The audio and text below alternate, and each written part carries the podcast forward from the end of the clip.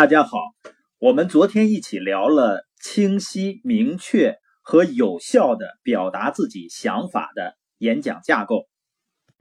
第一部分呢是坡道，也就是开场，是引发人们进一步去听的兴趣的。第二部分是发现，就是围绕着主题去进一步阐述的。最后呢，结束的部分，也就是甜点，就是激发你希望你的主题能够给人们带来的那种感受。那我们今天聊的呢，就是你的坡道发现和甜点要围绕着什么来进行，也就是你的演讲或者你交流的主题或者叫中心思想怎么确立。为什么你确立你的说话的主题和中心思想这么重要呢？因为你说话的核心是要对听众要有用、有帮助，而你的话之所以对听众产生了作用，就是因为他听明白了你要表达的核心的思想是什么。而如果你自己都没有一个明确的主题和中心思想，你怎么可能让听众明确呢？所以在生活中你会发现，很多人呢，他说了半天，但是你真的不知道他说的是什么，就是因为他自己在说话之前都没有明确他要表达的中心思想是什么。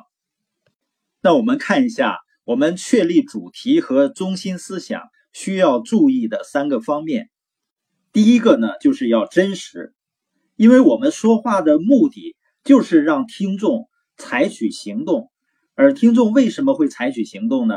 就是因为他的内心被触动了。而我相信，人们能够被触动的唯一原因，就是你表达的是真情实感。我们是不是都听过这样的一些演讲啊？这个讲师呢，他的技巧，演讲技巧可以说是无懈可击。他演讲的内容呢，也堪称完美，简直能够在演讲大赛中获奖。但是呢，他们却不能触动我们的内心，或者是改变我们的生命。相反呢，虽然有的演讲师呢，他虽然不善于言辞，但是他们说出了自己的肺腑之言，从而呢，能够打动你，让你感动，甚至是流泪。呃，演讲技巧当然很重要了。但是真实和真诚更重要，因为只有打动你自己的东西，才能够真正的去触动别人。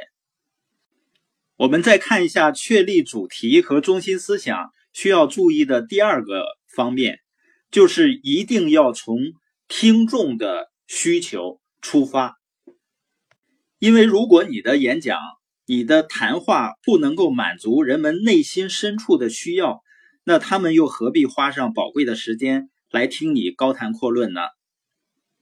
现在的人们呢，不像以前，啊，说我听一个有趣的故事，或者有益的理论或者教导就可以了。现在的人们希望你能够敏感的捕捉到他的真正需要，为他呢提供点什么，能够改变他的生活。所以听众呢，他关心的不是你，而是他自己。他会想：为什么我要听这些呢？